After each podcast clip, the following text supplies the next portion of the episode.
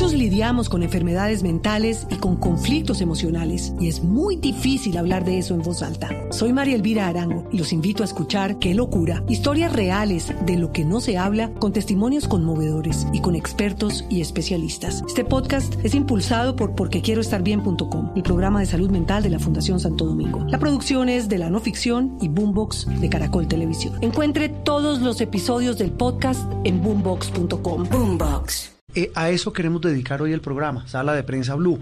Eh, no solo a entender lo que pasó y entender lo que viene, sino a hablar un poco de eso, para acompañarlos hoy, en este domingo previo a la Navidad, seguramente mucha gente por fuera, eh, eso hay que decirlo, mucha gente en compras de Navidad, muchos también paseando, mucha gente está saliendo este fin de semana y ya empatan con las fiestas de Navidad y Año Nuevo e inclusive con Reyes, con el Puente de Reyes que este año es en la segunda semana. El Puente de Reyes es el del 11 y el 12 de enero. No es en el puente... Del 6 y el 7. El 6 y el 7, exactamente. Queremos hablar con ustedes, con los oyentes y con nuestros invitados. Uno de ellos es don Ricardo Silva, es amigo de esta casa, es eh, un incondicional eh, lo consultamos mucho en Noticias Caracol, en Blue Radio. Don Ricardo, escritor, columnista, tal vez uno de los mejores columnistas y escritores colombianos, y un hombre que tiene muy claras sus prioridades, sus convicciones y sobre todo eh, sus pensamientos. Don Ricardo, un gusto saludarlo hoy en Sala de Prensa Blue. Un gusto enorme para mí estar con ustedes. Bueno, no, nos nota reflexivos, don Ricardo, y pues lo hemos invitado un poco para eso. Yo creo que el espacio, el tiempo, el momento se presta como para pensar en las enseñanzas y en las lecciones que nos ha dejado este tan difícil, confuso y diferente 2020. Cierto, cierto.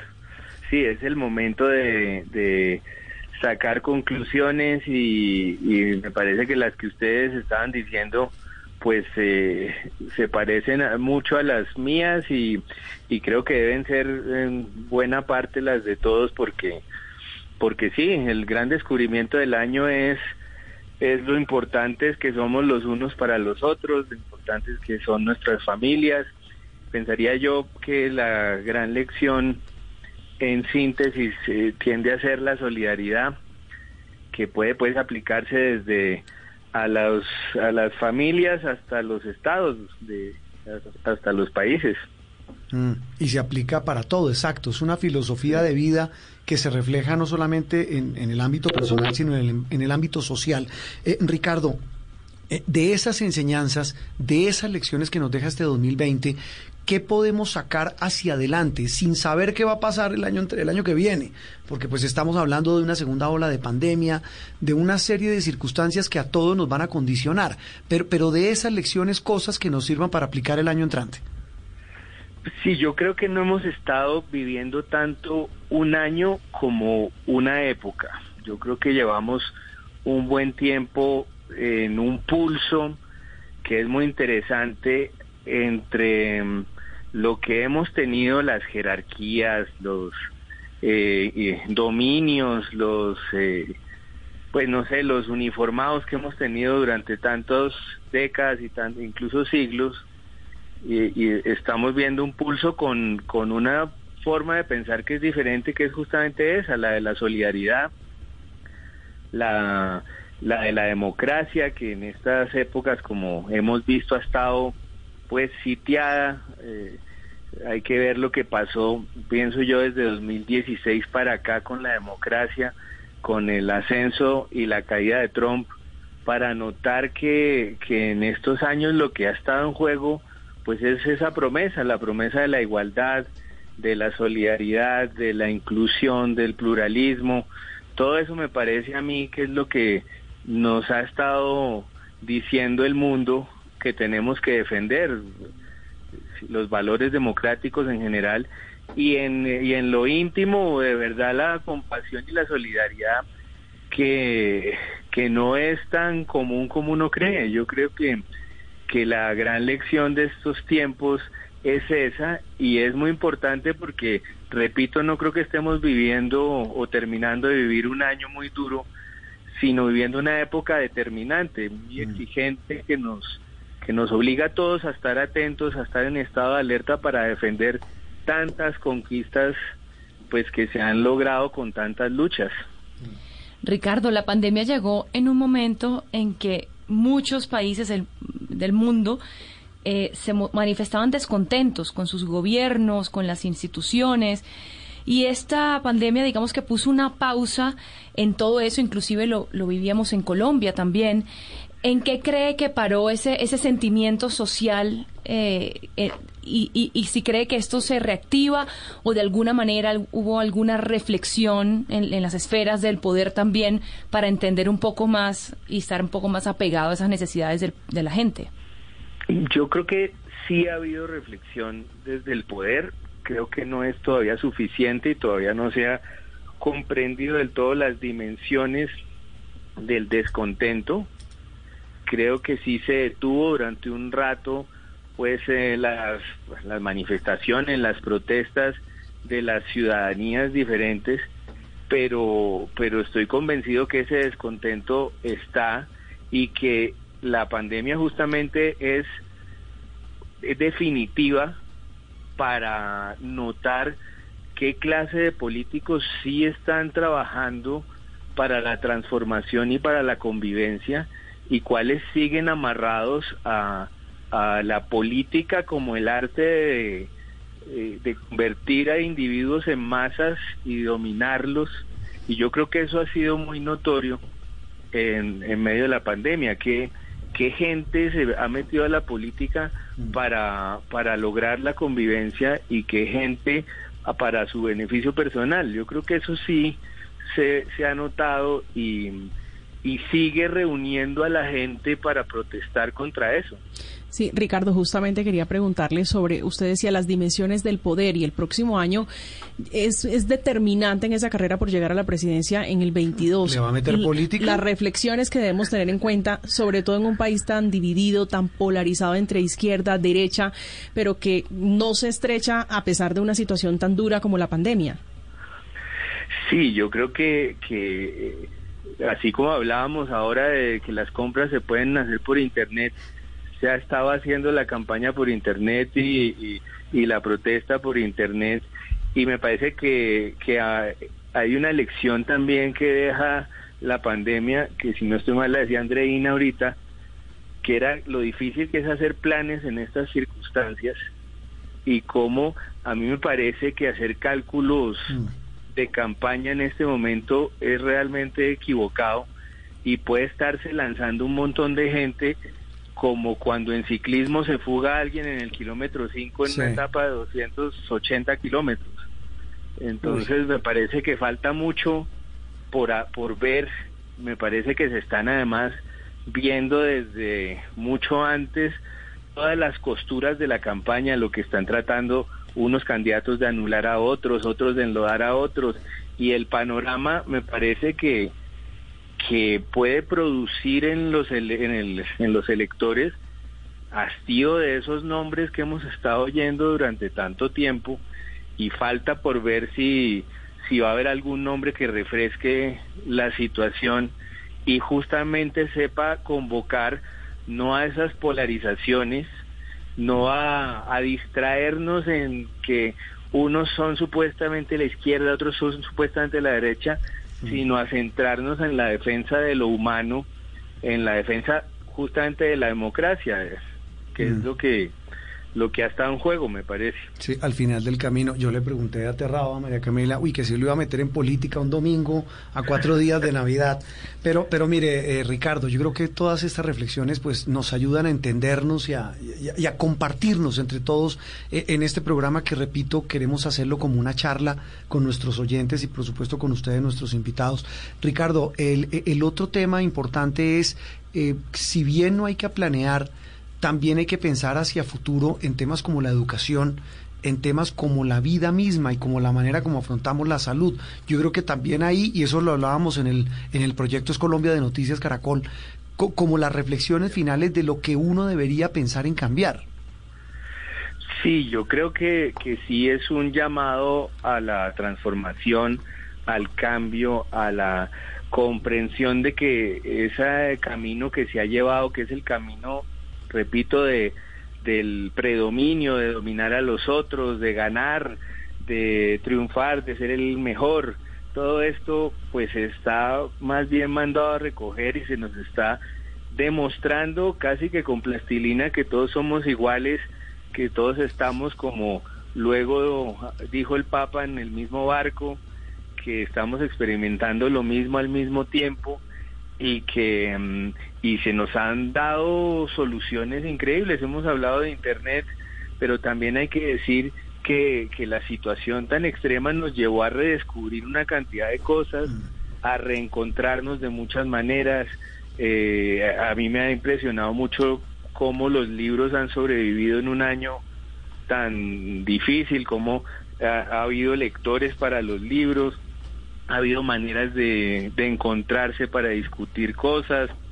Hay que pensar, por ejemplo, que las ferias de, del libro de diferentes ciudades fueron ferias mundiales esta vez. Con Mm. Las ferias Sí. pues, de Cúcuta, de Bucaramanga pudieron traer... Hasta con mayor cobertura, tiene razón. mundo. Sí, de acuerdo. Sí. Y a escritores que no hubieran podido traer, no se Mm. gastó para ello hoteles, pasajes, platas y todo el mundo pudo eh, ver lo mismo de una manera pues me parece mucho más democrática. Sí, eh, Ricardo, a propósito de eso y para meterlo en el tema en el que usted se mueve como pez en el agua, lectura, esta es una época de Navidad, hablemos un poquito de eso, eh, eh, salgámonos un poquito de estas reflexiones. Eh, ¿Qué lee Ricardo Silva en estos días de Navidad, Año Nuevo? Que no sean libros suyos, ¿no? Eso, eso- eso es trampa. No, eso, eso da susto leerlos además porque qué tal. No, no, no, son muy buenos, Pero son muy los buenos. además esta semana le- estaban había una tendencia en redes sociales, yo que poco entro, Sí. y vi que estaban recomendando en su gran mayoría libros de Ricardo. Sí, no, es que O los sea, libros de Ricardo son, fuera de serie. Pero, ¿qué lee Ricardo Silva en estos días de, de, de, de reposo y de suspenso y de pausa? Pues yo he estado, eh, sobre todo este año, leyendo más que todo biografías. Sí. Biografías eh, de, he leído de directores de cine, escritores, Mm. Eh, y, y creo, ya estoy entendiendo por qué, y es porque uno ve toda otra vida completa desde el nacimiento hasta la muerte y se da cuenta de todo lo que tienen que atravesar, Mm. de todo lo que superan, de todos los tiempos difíciles que logran. Y se siente uno como un bobo, ¿cierto? Y se siente uno como que, bueno, esto nos pasa a todos, todos podemos, todos hemos atravesado por momentos eh, límite, por guerras, por enfermedades, Mm. y de eso se ha tratado siempre y ha habido gente que no solo lo ha sabido llevar, sino que le ha respondido a, a sus circunstancias con, con obras de arte muy bellas, en- entre otras, la, quizás la que más me, me gustó leer fue la biografía de Woody Allen, que él mismo la escribió, es una autobiografía, me pareció pues muy interesante y muy en la línea con todo lo que él ha hecho.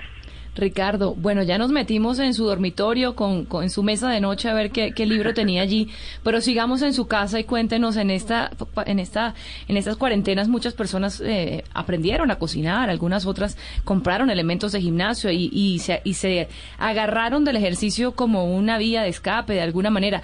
¿Cuál es esa rutina que cambió en su vida y algo que no hacía antes y empezó a hacer como para enfrentar esos días de cuarentena? Pues yo he tenido, estaba más bien preparado para la rutina porque porque toda la vida he trabajado en la casa, por ejemplo. eh, pues como mi vida ha sido escribir y sobre todo escribir ficciones, pues eh, siempre he tenido una esquinita o una oficina en la que escribo y, y ahí me siento muy a salvo y muy y muy a salvo incluso de, de mí mismo, pues. Pero pero sí, claro, ha sido diferente escribir con toda la familia en la casa. Adentro yo tengo dos hijos, uno de 10 y una de 5, Sí. y, y tengo una esposa editora que, Mm. que trabaja prácticamente en el cubículo de al lado. Y entonces...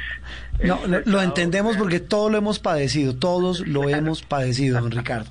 Pues Ricardo, nada, queríamos eh, más que más que una entrevista formal de como lo hemos hecho en muchas otras ocasiones, una charla informal con un gran escritor, un gran periodista y un excelente ser humano. Le deseamos feliz Navidad, feliz año y Dios mediante nos vemos el otro año acá. Nos oímos. Pues, sí, yo feliz, muchas gracias por invitarme y, y feliz Navidad para los tres. Muy bien. Es una persona eh, amiga, es un ser humano maravilloso. El padre Linero. Eh, padre, ¿cómo le va? Feliz domingo. Juan Roberto, qué bacano poder conversar contigo.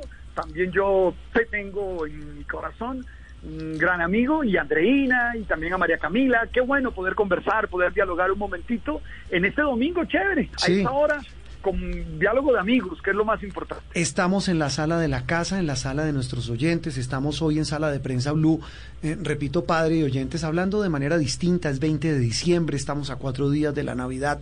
Hoy... Eh, y, y, y, comienzo con esto, padre, enviándole, usted sabe, ese mensaje, ese abrazo solidario por la pérdida de su señor padre. Sé lo que, lo, lo, lo mm. que ha significado el dolor que, usted eh, ha sentido y eso es apenas natural, lo entendemos. Y con ese abrazo solidario, pero mirando este año que está terminando, padre, eh, las lecciones, las enseñanzas, eh, las reflexiones que le deja para usted este 2020 tan complejo y tan distinto. Mira, lo primero que aprendí es que no soy dueño de mi vida como yo creía. Eh, tenía muchos planes, desde ir a Japón hasta dar 40 conferencias que ya estaban programadas. Y llega la pandemia, este bendito bicho, y hace que todo cambie. Y entonces uno tiene que entender que uno planea, que uno organiza la vida, pero que uno no es dueño absoluto de ella, que la vida puede variar entonces, para mí eso es un gran aprendizaje, porque uno trata de dominarlo todo, de tener todo controlado. A mí me gusta tener todo controlado y resulta que no, que la vida tiene procesos que uno no alcanza a manejar y que uno no alcanza a entender. Esa es como la primera lección. La segunda lección tiene que ver con lo conectado que estamos. Mira, yo, yo ni sabía que Wuhan existía te lo tengo que decir, confesado. Yo no sabía que Wuhan existía. ¿Cómo que alguien coma ya una vaina? Yo no sé si un pangolín, yo no, sé si... si eh, un murciélago. Un murciélago, padre, qué horror. Un murciélago, qué sé mm. yo. Y eso termina desbaratándonos la vida y los planes a todos nosotros. Eso lo único que demuestra es que estamos muy conectados, que somos realmente, que formamos parte de un sistema y que tenemos que entenderlo. Eh, tercero, eh, eh, la capacidad de reinvención. Y yo sé que a muchos no les gusta la palabra porque se puso de moda y terminó desgastada, pero, pero es verdad, tocó reinventarnos, tocó sacar nuevos proyectos, nuevos planes, y hacer cosas que no estaban planeadas. Son tres lecciones firmes para mí con las cuales termino este año dando gracias a pesar de todas las dificultades y de todos los dolores. Uno, la repito, no tengo todo controlado como quisiera. Dos, estamos conectados. Y tres, hay, hay que reinventarse. Uno no puede dejarse de la vida, uno tiene que encontrar caminos para seguir. Padre, y hablando de eso que, que, usted hablaba pues ahora de la reinvención, esta pandemia sin duda dejó al desnudo lo mejor y lo peor de lo que podemos llegar a ser como individuos y como sociedad. ¿Qué, qué es eso que, que lo maravilló y qué es eso que, que lo hizo sentir mal, que no le gustó sobre lo que se, hemos experimentado en estos días? Mira, lo, que me maravilló eh, es, ver que nos podemos cuidar. A, mí toda esta dinámica del autocuidado me llamó la atención. Me maravilló que pudimos redescubrir el valor de acciones muy sencillas, domésticas, Mira, por ejemplo, yo tenía muchos años en mi vida que no barría, que no eh, lavaba mm, la ropa, que no lavaba el baño, que no... Esa cantidad de cosas que, que uno afortunadamente tiene alguien que le puede prestar ese servicio. Eh, conectarse con eso me hizo descubrir lo valioso que son las pequeñas acciones, lo valioso que son las pequeñas actividades. El autocuidado me parece hermoso. Ver a la gente autocuidándose, ver a la gente siendo responsable de sí mismo, eso me pareció maravilloso y, me encantó. lo que no me gustó es que, mira, la naturaleza descansó de nosotros y entonces vimos delfines donde no nunca los habíamos visto, animales salvajes que llegaron y yo digo, wow, realmente somos dañinos. Mm. Entonces como que eh, quedó claro que somos depredadores de verdad del, del planeta, que lo hemos dañado. Descubrir eso me hizo sentir un poco barro en el corazón porque, wow, ¿cómo, cómo hemos dañado el planeta? ¿Cómo hemos dañado eh, la creación? Entonces fueron como los dos elementos. Uno, insisto, el conectarme con el autocuidado en las cosas muy sencillas y dos, el descubrir que de verdad somos una especie dañina. Me, quedó sonando una frase, padre, eh, que dijo usted al comienzo, no tengo todo controlado. María Camila también lo dijo al comienzo del programa, que eh, es decir, alguien, le oí también esta frase a alguien, Dios debía estar muerto de la risa al comienzo de año cuando, cuando empezamos los planes, que mire, yo tengo esto, eh, todos teníamos muchos planes, todos, y, y, nos quedaron eh, ya sabe dónde después de lo que ha pasado este año. ¿Qué, ¿Cómo hace uno para vivir sin tener todo controlado? Uf, e, esa es la lección más fuerte. Yo creo que uno tiene que entender cuál es su rol en, en la vida, cuál es su puesto en la vida. Mm hecho mano del, texto bíblico, porque a mí particularmente me emociona. El Salmo 8, que es un salmo precioso de admiración, ¿qué es el hombre para que lo, haya, lo haga hecho tan maravilloso? Nos recuerda cuál es nuestra posición en el planeta. Y a mí eso me parece maravilloso. Mire, uno tiene que planear y uno tiene que organizar la vida, pero uno tiene que saber que no es absoluto. Uno tiene que saber que no es el dueño de todo.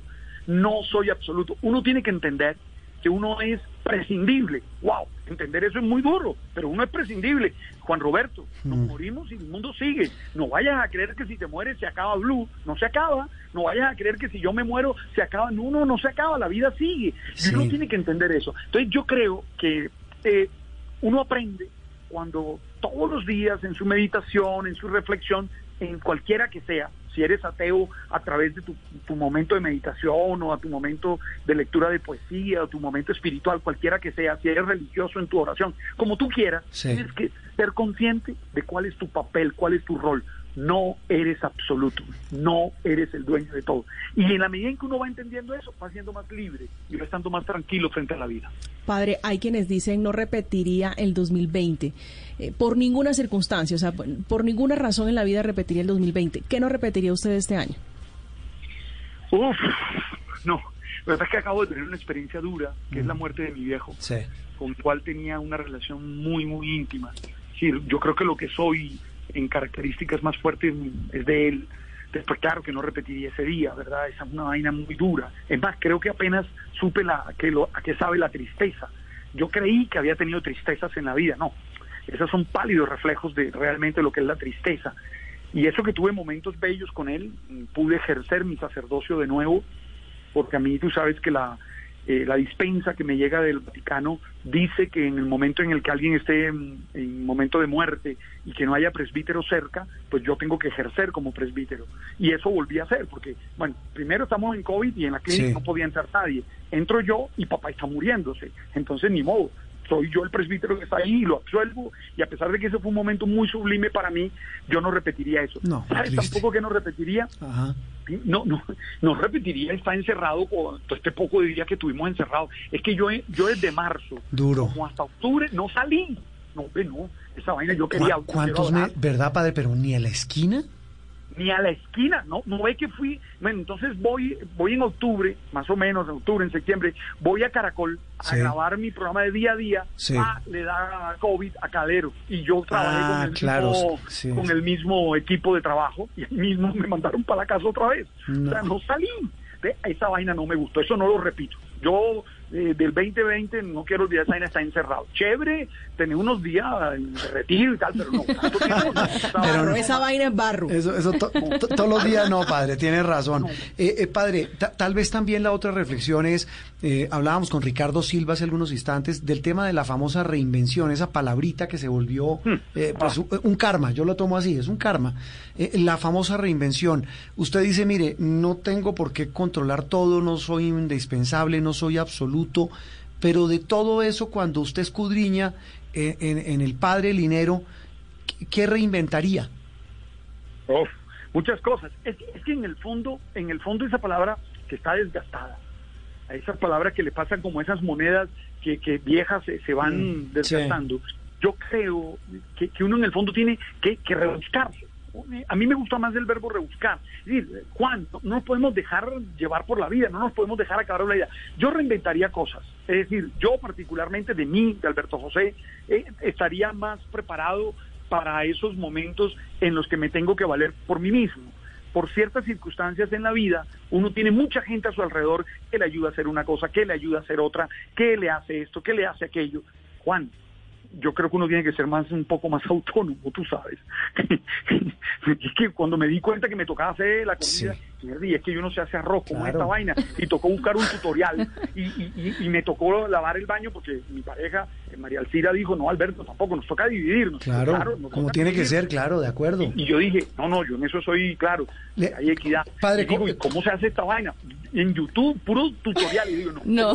Padre, confesión, le, voy a confesar algo, a usted a los oyentes, eh, aprendí a manejar la aspiradora. Claro. Sí, de verdad. Claro. ¿Conoció la cocina? No, no, no, tampoco, pero sí, pero sí, no, y, y lavé losa. ¿Sabe que me volví un teso para lavar losa?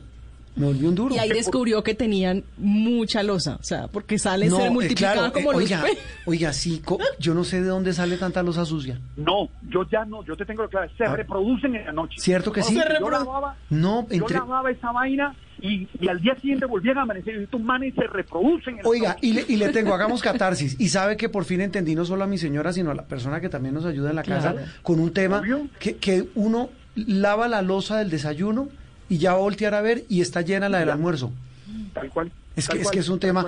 Eh, eh, padre, también hablaba Andreina hace un rato cuando le preguntaba sobre, sobre, es decir, cosas que son pequeñas o grandes de la vida, a las cuales les hemos puesto la lupa por cuenta de esta circunstancia, y es que nos demuestra no solamente lo frágiles que somos, sino también que al final del camino, eh, algo que puede sonar tonto, pero a la larga lo habíamos olvidado, lo iguales que somos todos, ¿no?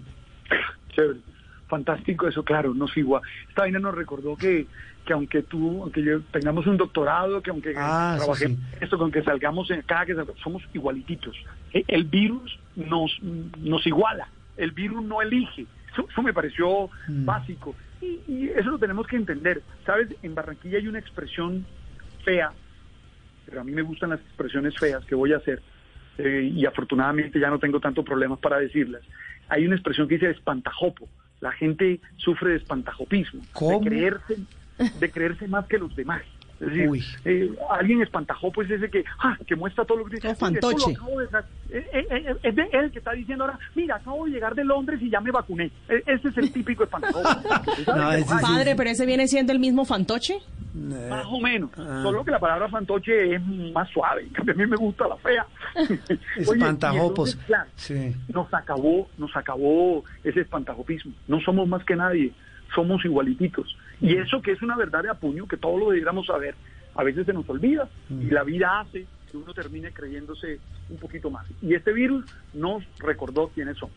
Padre, y en esas interminables jornadas de encierro, ¿qué serie se vio, si se vio alguna serie que le haya gustado? Todas. Todas, todas dice, dice el padre. No, me vi todas. Mira, a mí me gustan mucho las series de eh, de capas, de espadas, de vainas de esas. Ese mundo me gusta, entonces me metí toda, todo vikingo, todo, las ah, seis Dura, buena, buena, buena, toda. Ya va, ya va como en la sexta, ¿no? Como en la sexta temporada. Sí, todas, pan, completas. Eh, ahí también me gusta mucho lo que tiene que ver con ciencia ficción. Entonces hay una que se llama The Spans, me zampé las tres... Mm, Star Trek, me metí las tres de Star Trek. No, no padre es un duro. Ya, yo me acerco al televisor y el man dice, ¿cuál serie te pongo? El televisor dice, ¿qué serie estás buscando? Oiga, padre, eh, eh, eh, la, misma, la misma expresión que usamos hace un rato con Ricardo, pero qué pereza, pero es que como todo en la vida está, está y usted en Mañanas Blue con Néstor, con Felipe, con Ricardo y con todo el equipo de panelistas, lo es testigo de decepción de lo que le voy a decir, pero todo está atravesado y todo nuestro futuro, nuestro presente, por lo que venga para nuestro país. Viene ya un proceso de elecciones, viene un proceso, digamos, de, confrontación horrible en materia política, y eso sí hay que decirlo sin ningún ambaje, que viene, llega y se va a quedar de aquí hasta las elecciones de 2022. Esa reflexión que hace usted para un país en medio de estas reflexiones y con estos dirigentes que parecieran, me da pena decirlo, pero parecieran ir por otro lado.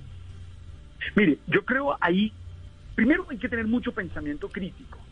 Yo invito a nuestros oyentes, a los que están con nosotros, y lo hago con cariño, con humildad, necesitamos tener mucho pensamiento crítico. No se comporten en la política como si fueran fanáticos religiosos. es que a veces me está dando miedo porque estoy viendo que nuestros dirigentes no están buscando copartidarios, sino que están buscando casi que fieles gente que les confiese su propia verdad y que les diga sí, sí, sí. No, en esto hay que hacer mucho pensamiento crítico. Hombre, por favor, no sigamos creyendo que somos enemigos. No podamos, puedo pensar distinto a ti, puedo tener un modelo de Estado distinto al tuyo, puedo tener un rol del Estado en la sociedad distinto al tuyo, pero eso no significa que te tenga que odiar, eso no significa que te tenga que, querer eliminar. necesitamos eso porque lo que viene es alimento para el fanatismo, alimento para eso que llaman polarización, para eso de, querernos enfrentar. Y por favor, ojalá nuestros dirigentes entiendan que, el populismo no es la solución. O sea, e, e, ellos no son mesías. No el único mesías que yo confieso es Jesús de Nazaret mm. y me deja hacer lo que me da la gana, imagínate tú. Entonces, hay que ser muy claros en eso, no asuman a los líderes políticos de ningún bando, ni de arriba ni de abajo, ni de derecha ni de izquierda, como si fueran dioses, no lo son no son los dueños de la verdad. Sea capaz de, conocer el pensamiento, pero no como dogma, sino como un ejercicio de pensar. Eh, a mí me preocupa mucho porque en vez de estar aunando y contándonos en torno a algunos temas, en eso Álvaro Gómez sigue teniendo razón, tendríamos que hacer un acuerdo sobre lo, fundamental. Tendríamos que, juntarnos en torno a, lo que nos mm, compete a todos y trabajar por eso. No, cada uno está con su parcela intentando imponerla a los demás. Eso me preocupa y por eso invito al pensamiento crítico, que es lo que nos puede salvar. Padre, pero cambiándole de tercio, más bien volviendo al inicio de la conversación con usted, que decía que el encierro le había dado durísimo, ¿cómo le fue en la relación de pareja, en la convivencia? Porque vimos mm. muchos que se separaron, otros que se afianzaron. ¿Cómo le fue? Mira, la verdad, lo que pasa es que lo que pasa es que estoy eh, en una relación con una mujer inteligente. Sí. Eh, y entonces eso hace que sepamos negociar. Eh, yo sé que hay días en que ella no me quiere ver, el apartamento es grande y yo sé que no me quiere ver y listo, yo no me dejo ver. Y hay días en las que ella sabe que yo no la quiero ver y, no se deja ver, porque es que no podíamos ser chicles. Uy, pero padre, usted, me meto la cuchara, muy valiente usted. ¿Sí? Sí, porque yo le llego a decir a mi señora que no la quiero ver y, termino, en, termino en, esos tanques de la basura que puso la alcaldía. No, pero, pero, son experiencias que hay que vivir. Es, decir, es que las relaciones de pareja tienen que pasar por las negociaciones y por la realidad. Ah, bueno, yo tengo una ventaja y es que no estoy enamorado. Yo tengo una ventaja y es que adoro amo a esa mujer, pero no estoy enamorado. Es decir, conozco sus límites, conozco sus faltas y aún así la acepto. Ah, y es chévere porque ella conoce los míos. Y, yo tampoco soy un ángel, tampoco soy una persona perfecta y hay vainas que, son difíciles. Entonces negociamos y, fue chévere. Y terminamos, mira, nos dimos cuenta, por ejemplo, que no podíamos estar los dos en la cocina. ¿Ah, no? Marcamos cosas. Tú haces el, el, tú haces el desayuno, entonces ella hace el desayuno porque yo estoy en esos momentos trabajando en radio, yo hago el almuerzo y en la tarde pedimos, listo, negociado, y así, y así lo funcionamos. Y eh, hacemos, mm, comemos bien, porque tú sabes que yo me cuido mucho en la comida, comemos bien de lunes a viernes, el sábado pido fritos, ¿no? Ayaca, empanada, caribañola y todo lo que se venga. qué rico. Listo, o sea, negociamos. Que yo creo que las relaciones, en la medida en que uno pueda negociar y en la medida en que uno pueda entender que hay vainas bacanas y otras no tanto, las cosas pueden funcionar. Bueno, pero lo que pasa es que a usted le tocó estrenarse mm. en esas lides del amor y de y poco después le zampan una cuarentena si la gente que ya tenía eso que eso es trampa, sí, eso es trampa, padre. uno no le pueden estrenar con eso de una vez tenga con una cuarentena. Sí, sabes que eso fue, pero no, lo que pasó fue, fue hasta bacano, porque entonces ahí nos tocó estar juntos y, entendernos. Una prueba ácida. Era como, bueno, aquí quedamos ya aquí para adelante. Padre, que, sí, quería aprovechar y queríamos eh, saludarlo a usted, lo escuchamos todas las mañanas en Mañanas Blue, eh, pero, pero queríamos como terminar con una reflexión suya y una reflexión, usted es un hombre de fe, usted es una persona profundamente creyente, independientemente de cualquier circunstancia, usted y yo lo hemos hablado tantas veces en tantos años que nos hemos conocido y que hemos compartido eh, de trabajo y de la vida. Quisiera que compartiera una reflexión de fe, siendo muy respetuosos, como usted lo decía, claro. con quien no cree o quien cree en otras cosas, pero quisiera que terminara eh, esta charla, que termináramos con una reflexión suya, padre, eh, en un momento que es que tiene una mezcla de sentimientos para todos. Para muchos puede ser felicidad, alegría, euforia. para otros profunda tristeza, para otros expectativa, incertidumbre, con ese salpicón de sensaciones y sentimientos, quisiera que, que, compartiera con los oyentes de Sala de Prensa Blue hoy domingo, a cuatro días de la Navidad, de un año tan difícil, tan distinto como siempre lo hemos dicho, esa reflexión de lo que acaba de pasar en este 2020 y lo que viene en el 2021, padre. Navidad es un tiempo propicio para destacar tres actitudes humanas que son espirituales y que por lo tanto le corresponden a cualquier ser humano. La primera de ellas es esperanza. Hay que vivir la vida creyendo y confiando que el tiempo que llega es mejor. Hay que vivir confiando que las horas que vienen es mejor. Esto es, creamos en el futuro, confiemos en que el futuro va a ser mejor. Llena tu corazón en este momento de esperanza para poder salir adelante, para poder tener esa actitud que te permite enfrentar todas las situaciones. Dos, la solidaridad. Necesitamos apoyarnos, necesitamos ser generosos. Oye, si hay gente cercana a ti que está sufriendo, que está pasando momentos difíciles, peores que los tuyos, y puedes ayudar, hazlo. Necesitamos ayudar a los otros. De todo esto necesitamos salir más solidarios y Navidad es un buen momento para hacerle sentir a los otros nuestra solidaridad. Y tercero, es un tiempo para expresarle el afecto que tenemos a las personas que están cerca y que amamos es el Navidad es un buen momento para decirle a la pareja que la amamos de verdad, para amar a nuestros hijos, para compartir, ya sea a través de el Zoom o a través de cualquiera de esas plataformas con las personas que están lejos y decirles, oye, te quiero, te amo, eres importante en mi vida, gracias por estar presente. Yo les digo de la experiencia dura que tuve de la partida de mi papá, de lo que me quedó claro en el corazón es que muchas veces le dije que lo adoraba, que lo amaba y que era importante para mí. Entonces yo creo que Navidad puede pasar por esas tres experiencias. Uno, esperanza. No podemos no perder esa actitud de querer que todo va a salir bien. Dos, ayudarnos, ser solidarios, extendernos la mano. Y tres, expresarnos el afecto y el amor con tranquilidad y con firmeza. Padre, le deseamos feliz Navidad, feliz año, un abrazo y aquí siempre está su casa, como siempre. Dale, Juan Roberto, claro que sí, Andreina, chao, María Camila, chao, y que Dios nos bendiga, chao. Así es, entre esas voces de personas, como repito, buena vibra, está uno que yo también personalmente eh, estimo mucho y es el querido maestro Fonseca. Fonseca, un abrazo, feliz domingo. Juan Roberto, muchas gracias por esa presentación, un abrazo grande para ustedes allá para, para Maracamira, para Andreina y para todo el equipo. Gracias por invitarme a estar con ustedes. Bueno, ¿qué hace Fonseca un 20 de diciembre? 20 de diciembre eh, voy a celebrar hoy eh, Navidad con mi familia, porque siempre con la familia de mi esposa nos dividimos un año y un año, entonces este año la, la Navidad anticipada es con mi familia.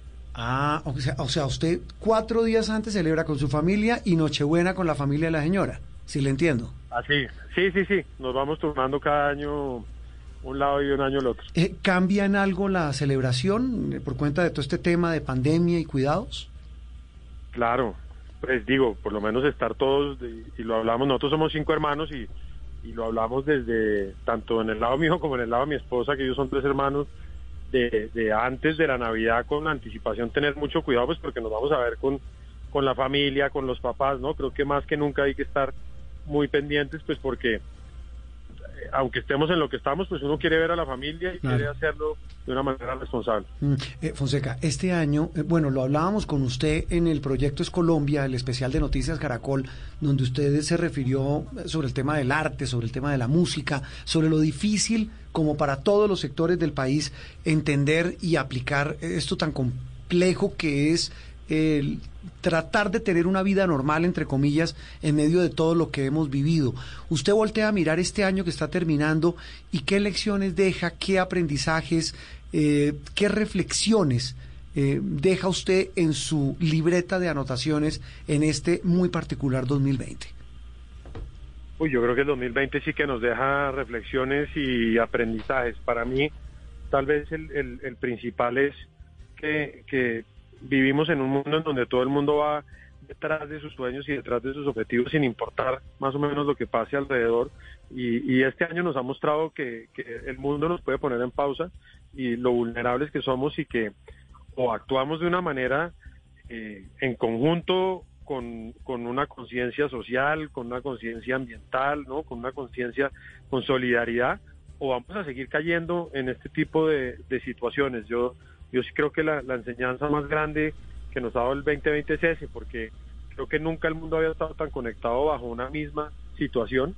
Desafortunadamente una situación pues muy fuerte como la que estamos viviendo con el con el coronavirus, pero pero o nos o nos enfocamos de verdad en, en, en trabajar hacia un mismo lado con creo que sobre todo en eso, ¿no? Con una conciencia ambiental y social o, o vamos a seguir cayendo en estas situaciones porque porque el mundo no aguanta más de, de esta locura. Para mí esa es como la gran enseñanza.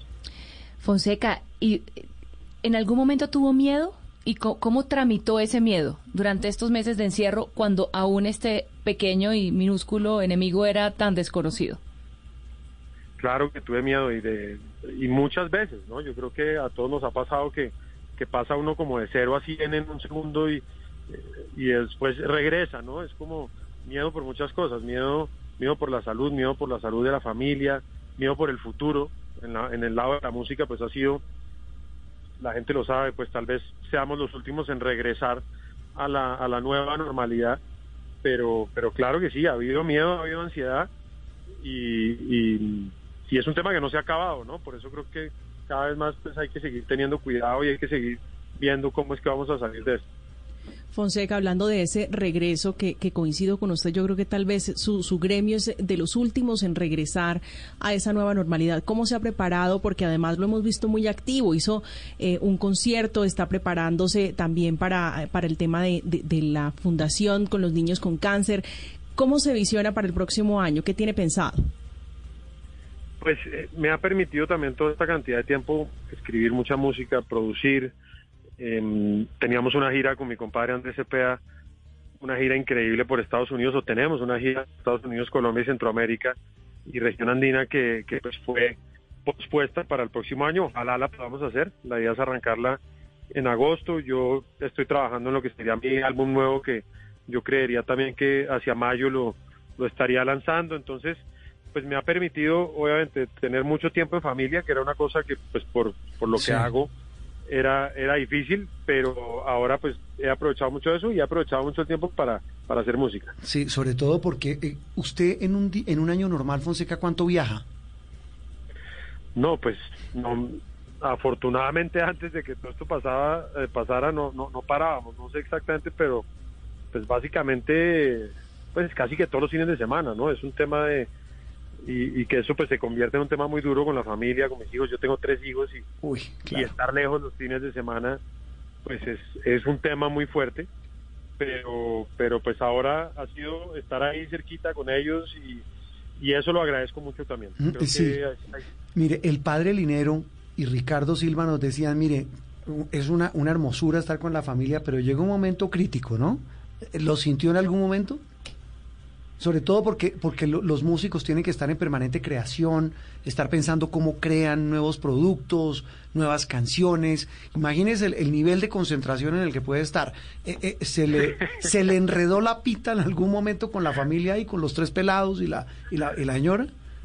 Claro, claro, eso sí, pues es que además sobre todo para componer necesita uno de verdad eh, calma y tranquilidad pero bueno, lo que realmente la, tecnología, digamos que sí nos ha permitido seguir componiendo con otros amigos músicos y hacerlo a través de Zoom o a través de cualquier eh, cualquier tipo de comunicación virtual y, eso lo hacía también al final de la tarde o lo sigo haciendo hmm. y, ya entrada la noche entonces ahí encuentro los momentos donde lo puedo hacer mire en el, en el proyecto es Colombia Fonseca usted me corrige si fue así usted hablaba de, precisamente de lo de lo difícil que particularmente ha sido se lo preguntaba María Camila sobre eh, el este año para, para, el, para el gremio artístico, para los músicos, para los, para los artistas de todo, de todo orden y de todo nivel y de toda disciplina, eh, ha sido muy complejo.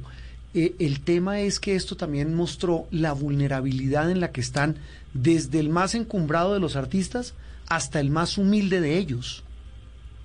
Total, y es que, y lo decía ese día, lo hablábamos Roberto, que para mí creo que uno de los grandes aprendizajes que tenemos que tener en Colombia los, la industria de la música, la industria de la cultura y el gobierno, es que, es que somos, en, el caso nuestro, un medio muy informal, un medio, un medio, digo, a nivel de, de, beneficios laborales, a nivel de, organización, digamos, como y creo que es algo que definitivamente hay que empezar a corregir pronto porque, porque es que aquí estamos hablando de, de todo lo que tiene que ver alrededor de la industria de la música. No solamente es quien está al frente del micrófono, sino hmm. todo lo que eso conlleva, ¿no? La gente que trabaja en el sonido, la gente que trabaja en el montaje, eh, el que tiene el grupo vallenato que toca en la playa, en la costa, el que creo que eso hay que empezar a formalizarlo, eso, eso tiene que tener eh, un apoyo del gobierno y que, y que de alguna manera estemos preparados para situaciones como estas porque porque sí es,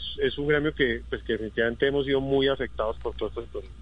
Bueno, eh, Fonseca, ahora para, para imprimirle un poco de esa alegría que esperamos en estos días, quiero que escuchen nuestros oyentes y usted también con nosotros parte de esta canción que usted eh, junto a su compadre Cepeda pues eh, volvió a, poner en, la, radio en estos días para que podamos nosotros precisamente eso, pensar en estos días y en las promesas del año que viene. la dieta, el viaje a Europa y el nuevo Lamborghini rojo. Ay, este año sí dejo de fumar y tanta rumba con mis amigos. Llegó el momento de ponerme a ahorrar, que se enderece al fin mi camino.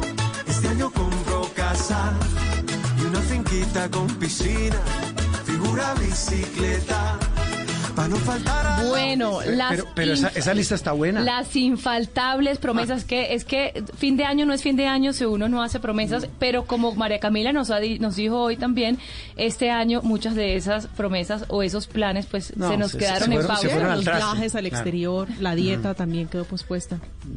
El ejercicio. ¿Y usted, Fonseca? Es como, esta canción es casi que premonitoria, cuando la escribimos el año pasado no sabíamos lo que venía y, ahí sí que, y si este año no fue, quizás el otro será, ¿no? Mm. ¿cómo, es, que se llama eso? ¿La procrastinación? Sí, señor. Sí, prometer. De, prometer y dejar para después. Eh, Fonseca, este año de todas maneras, en medio de las dificultades, ¿hubo Latin Grammy? ¿Me corrige? Sí, ganamos con Andrés eh, Latin Grammy como mejor álbum vocal pop tradicional por compadres que realmente fue un logro increíble porque este es un álbum que hemos ido construyendo con Andrés tres o cuatro años de una manera absolutamente eh, orgánica y, desinteresada, sino que del proyecto de compadres empezamos a componer canciones, las fuimos juntando. Es un álbum que tiene una llanera, una ranchera, un vallenato, eh, ah. una canción pop que, que realmente tiene mucho mucha importancia, digamos, para el álbum y para, para también para lo que está pasando hoy en día, que, mm. que, llegue un álbum como estos y tenga ese, este reconocimiento nos da mm. Pues hablábamos también, ya para terminar y dejarlo, dejarlo descansar hoy domingo para su Navidad previa, su, su, su prenavidad, Fonseca, eh, eh, de que pues no se puede planear. Ya quedó comprobado de que entre más se planea, más se deja todo andando pues después de lo que ha pasado este 2020. Pero ¿qué hay en la carpeta de pendientes de Fonseca ya para el 2021? Pues lograr lograr hacer la gira de compadres definitivamente es, digamos, a nivel profesional, ese es, ese es uno de los de, los que está en la lista pues de, de, las cosas importantes que queremos hacer. Mi álbum que lo he, he tenido el tiempo para trabajar y, seguir con el tema de la Fundación Gratitud que, que nos, la verdad, toda esta situación de la pandemia nos permitió tener un campo de acción y, solidarizarnos y ayudar a muchísima gente en Suacha, que ha sido el lugar donde hemos trabajado durante los cuatro años que lleva fundada la fundación. Y mm, entonces para mí el próximo año es eso, estos mm. dos proyectos y la fundación seguir seguir seguir creciendo y seguir ayudando. ¿Cómo, ¿Cómo funciona la fundación? Exactamente qué hace Fonseca? Nosotros lo que hacemos es que apoyamos eh, gestores culturales o proyectos culturales que tengan un impacto social. Sí. Suacha nos abrió las puertas, la vida nos fue llevando a Suacha y, fuimos encontrando allá una cantidad de gestores culturales que trabajan con el hip hop, que trabajan con el breakdance, que trabajan con el graffiti. Y, y, nos hemos ido juntando. Vamos a hacer un centro cultural en, en Suacha en el 2021 eh, estamos trabajando en proyectos con el BID, estamos trabajando, realmente ha sido el 2020 para la fundación ha sido muy importante porque hemos logrado conseguir unos aliados increíbles para poder seguir llevando nuestro, nuestro lema que es la cultura como bienestar y, a eso nos dedicamos. Así que bienvenidos a la página fundaciongratitud.com o a nuestras redes sociales, los que oigan esto y les, y les interese y se quieran unir, bienvenidos. Sí, repítame la página, ¿cómo es? fundaciongratitud.com y en redes sociales también Fundación Gratitud, ahí nos encontramos. Oiga, tal vez una pregunta de novelería, como diría mi mamá Fonseca. ¿Cuál es el secreto del éxito de, de, un hombre como usted en la música cuando lo que manda es eh, la música urbana? No, yo creo que uno tiene que, que, para mí lo más importante cuando yo escribo una canción es que a mí me mueva el alma. Si a mí la canción me mueve el alma y me mueve el piso, ese es mi termómetro para decir, ok, esta canción la tengo que grabar y, y va a salir en el próximo disco o la voy a, publicar. Y, para mí ese, el secreto es ese, ¿no? ser absolutamente sincero con lo que uno siente y uno realmente es el que se da cuenta si esa canción le está moviendo el piso. Eh, oiga, a propósito de eso, ¿cuál es la canción suya que a usted le mueve el piso? Pues muchas, pero, pero, pero, a ver, a mí hay una canción, por ejemplo, ahora eh, del álbum que lancé, el más reciente, que es Agustín, una canción que se llama Ven, que, es una canción que yo quiero mucho y que eh, me mueve pues absolutamente todas las fibras. Esa canción es hermosa. Sí. Me fascina. Yo, yo, sabe, yo me quedé, Fonseca, me quedé con, mi hija, ¿sabe cuál es la favorita nuestra, suya? ¿Cuál? Eh, Arroyito, nos quedamos en esa. en ese álbum no está gratitud. es divina. Perdón, perdón, está perdón. hace parte de gratitud. Y perdón, mi ah. canción favorita yo creo que de ese álbum es perdón. ¿Ah, sí? Sí, perdón ah, también. Perdona por andar en la parranda, por dejarte en el olvido. es bacanita. Es muy buena. es preciosa. Eh, eh, ¿Cuál es la que le gusta a usted? ¿La, la que le mueve el piso? ¿Ven? Ven. Mira, ¿cómo es que? hace parte de Agustín. Mírame que cuando miras nada me hace falta. cuando estoy tan lejos, yo quiero tus besos, pero llevo adentro este hueco en el pecho. Es mi melancolía que en tus ojos veo. No me eches de menos que si tú me extrañas. Siento que me muero Ah, qué bueno terminar así una charla. Pues Fonseca, eh, feliz Navidad, gracias por, repito, hacernos quedar también eh, en el exterior, ser esa persona con tan buena vibra porque usted no solamente es un gran artista, sino es un excelente ser humano y un referente para, para eso. Y, sabe que me le tengo que confesar que no conocía mucho del, trabajo en la fundación y eso lo engrandece más, porque ayudar a estos muchachos que son artistas nuevos, que no tienen la oportunidad, que no están en la cima, a, a buscarse y forjarse un camino, pues habla muy bien de usted. De verdad, Fonseca, le mando un gran abrazo, feliz Navidad y feliz año. Juan Roberto, gracias de verdad, gracias por la buena onda, gracias por esas palabras, eh, gracias por los buenos deseos, feliz Navidad para todo el equipo allá de Blue Radio, gracias a, Andreina y a María Camila también y bueno, lo mejor para el 2021. Un abrazo gigante.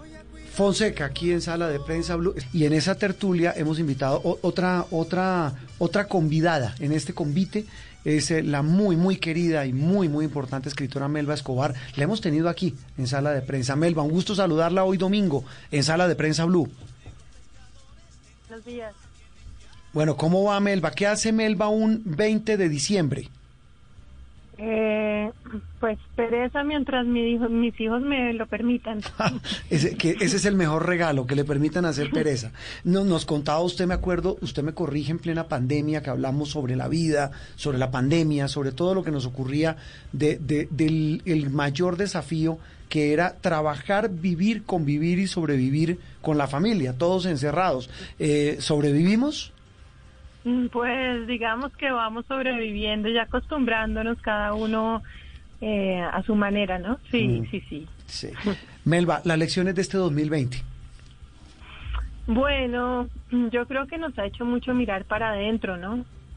También mm. sobre todo a los que tenemos ese privilegio de poder estar de, en bajo techo, de tener garantizada la comida, de tener garantizado lo básico para seguir adelante eh, pues es un privilegio poder mirar hacia adentro y poder volver a, plantearse qué es realmente lo fundamental en la vida, cuáles son las prioridades, en dónde queremos poner toda la energía y la atención, porque yo creo que para mí, por lo menos no sé cómo lo ven ustedes, eh, antes de este año uno fácilmente se dispersaba y le dedicaba mucho tiempo y mucha energía a cosas sin importancia, ¿no? Eh, y, y muchas veces incluso pues la vida social también se dispersaba a fiestas a las que uno no quería ir, cumpleaños en los que no quería estar eh, gastar plata en cosas que no quería comprar. Yo creo que ahora nos ha hecho pensar mucho en lo que realmente vale la pena, lo que realmente merece la atención, el tiempo y la dedicación,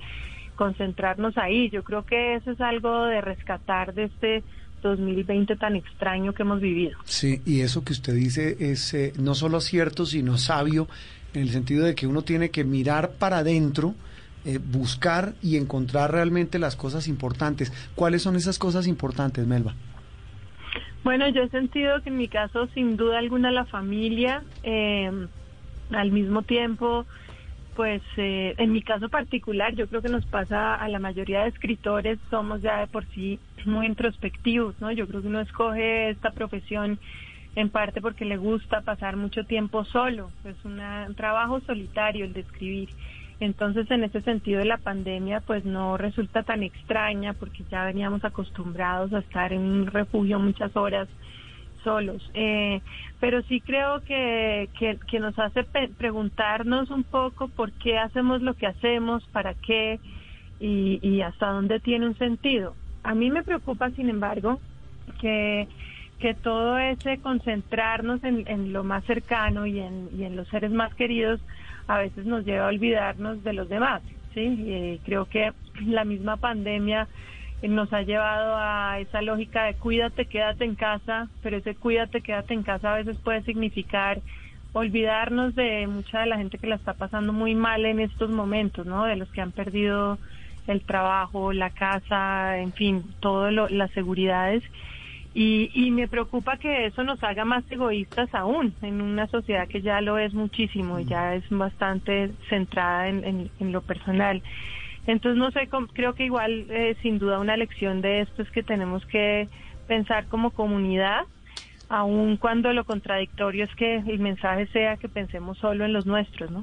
Exactamente, sí, porque te oí hablar de lo, de lo que decías ahora sobre un egoísmo que podría, podría pues estar surgiendo. Sin embargo, eh, algo muy importante de este tiempo fue que nos dimos cuenta que el bienestar del otro es necesariamente el bienestar de nosotros, porque bueno, al igual que, y, viendo también a los países ya en macro, los países en esta carrera por conseguir las dosis ahora, ya no por la vacuna, sino por conseguir esas dosis, están muchos eh, en esta pues en, esta política de primero nosotros y después vemos mm. los demás. Sin embargo, entendemos que no podemos salir de esta si no todos estamos bien, porque finalmente este es un mundo muy interconectado. Mm, exactamente, así es. Entonces, bueno, vamos a ver qué, qué de todo esto que hemos aprendido logramos llevar a la práctica y, si realmente vamos a cambiar o no. Yo creo que ese es el gran interrogante que nos deja el 2020, ¿no? Que tanto de, de este esta esta advertencia que nos dejó la pandemia de que tenemos que cambiar nuestros modos de vida realmente la vamos a aprender y a interiorizar. Bueno, y otra otra cosa, bueno, de, relacionado con su oficio, pues de escritora y de comunicadora, eh, algo que nos hizo también pensar mucho en nuestro oficio de, periodistas es la avalancha de información falsa que vivimos y todo y, lo, y lo grave que es en una situación de emergencia sanitaria como esta, todas esas informaciones que llegaban por el celular, generando pánico y a veces desinformando sobre una situación en la que mejor actuábamos mientras más informados estábamos. ¿Cuál es tu reflexión al respecto de nuestro oficio en este año 2020? Es verdad, es, es muy cierto eso y además creo que es muy complejo porque cada vez tercerizamos más el contacto inmediato con la realidad, ¿no? Como, como justamente el mensaje es quedarnos en casa. Eh, lo que conocemos de lo que está pasando fuera de las cuatro paredes de nuestras casas es a través justamente de los medios, de la televisión, de la radio, de las redes y, en esa medida estamos como más encerrados y más aislados. Yo creo que eso es un mensaje muy importante para que los periodistas entendamos el valor social que tiene esta profesión y la importancia justamente de llevar la verdad de muchos de quienes no tienen ese acceso al poder o a los medios o a contar su, su historia particular eh, y llevarla a que se conozca, ¿no? Yo creo que eh, es algo que, que tiene que pasar porque tristemente el periodismo también se está tercerizando mucho, pasa que cada vez uno lee más un cable de un cable de un cable que, que alguien interpretó sobre una versión que hizo un tercero, en fin. Eh, y, y, ya llegar directamente a lo, a lo que puede ser la experiencia genuina, inmediata, quien la vive, se empieza a volver algo bastante extraño en nuestros tiempos, lo cual es muy doloroso. Yo creo que ese valor social que tiene el periodismo de, de contacto, de cercanía, de relación con, con quienes sufren, con quienes no tienen una voz, hay que rescatarlo en estos momentos. Sí, y ahí, y ahí viene también ese juicio de valor que nosotros como periodistas tenemos que hacernos de, de, la verdadera y real dimensión de nuestra labor. Eh, como, como usted dice, como caja de resonancia de quién. Eso yo creo que también es lo mm. más importante. Melba, ¿qué, qué, qué viene para este 2021? Aunque ya hemos dicho hasta la saciedad que, que planear no es buen negocio, que mirar hacia el futuro no es tal vez lo mejor después de lo que nos ha pasado en este 2020 que está terminando. Pero ¿qué viene en la vida y en los planes de Melba Escobar? Pues yo no sé qué viene, pero sí puedo decir que quiero que venga. Sí, yo quiero, por ejemplo, quisiera quisiera que los niños vuelvan al colegio eh, todos los niños, porque creo que una de las cosas duras que nos ha mostrado esta, esta pandemia es la desigualdad tan terrible en una sociedad como la nuestra, donde los que tenemos la opción de mandar a nuestros hijos a un colegio privado, pues tenemos toda la posibilidad de garantizar que sigan estudiando en los mejores términos posibles, pero como sabemos, la inmensa mayoría de, los colegios que son oficiales no han vuelto a retomar sus actividades y pues es muy triste pensar que, que, el país sea indolente frente a un tema que realmente va a afectar a toda una generación. Eh, entonces, así como espero que la, que la economía, por supuesto, se vaya reactivando y que todo vaya volviendo a la normalidad, me preocupan mucho los niños y en particular la educación de los niños de este país. Mm, no le quiero meter mala vibra a, a este programa, ni mucho menos, pero, pero una reflexión, Melba, y, eh, y, y qué mensaje así como usted lo dice, hablando de educación, de economía, de la vida, eh, a quienes nos dirigen, nos gobiernan y a quienes aspiran a hacerlo? Mm, pues yo no sé, yo creo que yo yo no como como cualquier ciudadana del común podría decir lo que mucho se ha dicho en estos tiempos en distintos países del mundo y, es la importancia de, garantizarle un mínimo de seguridad a la ciudadanía más allá de sus niveles de ingresos, ¿no? Yo creo que eh, Colombia pues sigue siendo un país muy pobre para ofrecer esas seguridades, pero sí hay que trabajar en dirección a eso, ¿no? A que la gente pues pueda garantizar que la salud, garantizar una vivienda, garantizar eh, cómo sus hijos van a estar estudiando y creo que todos los esfuerzos deben ir dirigidos hacia allá. Lamentablemente, pues en política eso se vuelve un tema de manejo de campañas populistas y promesas que no se cumplen, pero en términos reales sí creo que, que nos está mostrando también esta pandemia lo importante que es trabajar en esa dirección. Mm, sabe también en quién pienso y, quisiera compartirlo porque yo leyendo sus trinos, leyendo muchos de sus artículos, usted habla mucho de ese tema, pues es que es apenas obvio, es el futuro de la sociedad y es el tema de la juventud. Hace un año hablábamos de las marchas y eran los grandes protagonistas, eh, los jóvenes salieron a la calle, los jóvenes eh, mostraron su inconformismo y levantaron su voz de protesta contra todo, contra el sistema, contra las instituciones, contra las injusticias. El tema es que esa juventud hoy sigue ahí, los problemas siguen ahí, el desempleo sigue ahí y las faltas de la falta de oportunidades siguen ahí. Mm.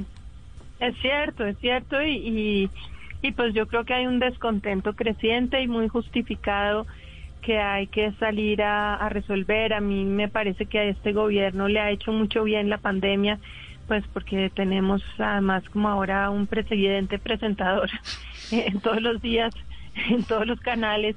Y, y, pues curiosamente le ha funcionado la estrategia porque le ha mejorado la, las cifras de aprobación pero pero sí creo que más allá pues como de esa preocupación que parece cada vez más obvia en las democracias de ser populares por parte de los gobernantes pues debería haber como un pensamiento a largo plazo porque creo que el descontento es mucho y va a ser cada vez mayor y la juventud se está sintiendo muy desesperada sin duda alguna. Claro, excluida, eh, con problemas. Mire, este tema espantoso del, del, desempleo es que es una cosa de verdad, es realmente el gran drama humanitario en un país tan pobre como Colombia. Eh, le quiero, quiero terminar, Melba. Eh, a todos les hemos preguntado en estos días de reflexiones, de un poquito de pausa, en medio de celebraciones, confinamientos, cuidados, ¿qué está leyendo Melba Escobar? Bueno, eh, hace poco volví a leer La peste de Albert Camus, que me parece que muy es apropiado. un libro muy apropiado porque sirve casi que como un espejo para vernos ahí, ¿no? Para ver también las mismas fases que hubo en ese momento de negación, luego mucho miedo, luego aceptación. Creo que los seres humanos somos los mismos entonces y ahora y bueno, hay que buscar eh, otras otras historias en las que nos muestren la salida de este túnel. Ese, ese, tal vez es, la principal reflexión. Pues Melba, la queremos eh, saludar, decirle, como les hemos dicho a todos, personajes invitados en esta tertulia de sala de prensa hoy, un poco diferente el programa. Eh, gracias por compartir con los oyentes sus reflexiones y, y esos pensamientos. Me, me, me, dejó sonando una frase suya, concentrarnos en lo más cercano. Eso yo creo que es lo más importante, ¿no? Sí, pues sí, sin duda, así es concentrarnos en lo realmente importante. Melba, feliz Navidad, feliz año. Bueno, feliz Navidad y feliz año y muchas gracias por la invitación. Muchos lidiamos con enfermedades mentales y con conflictos emocionales y es muy difícil hablar de eso en voz alta. Soy María Elvira Arango y los invito a escuchar Qué locura, historias reales de lo que no se habla con testimonios conmovedores y con expertos y especialistas. Este podcast es impulsado por porquequieroestarbien.com, el programa de salud mental de la Fundación Santo Domingo. La producción es de la no ficción y Boombox de Caracol Televisión. Encuentre todos los episodios del podcast en boombox.com. Boombox.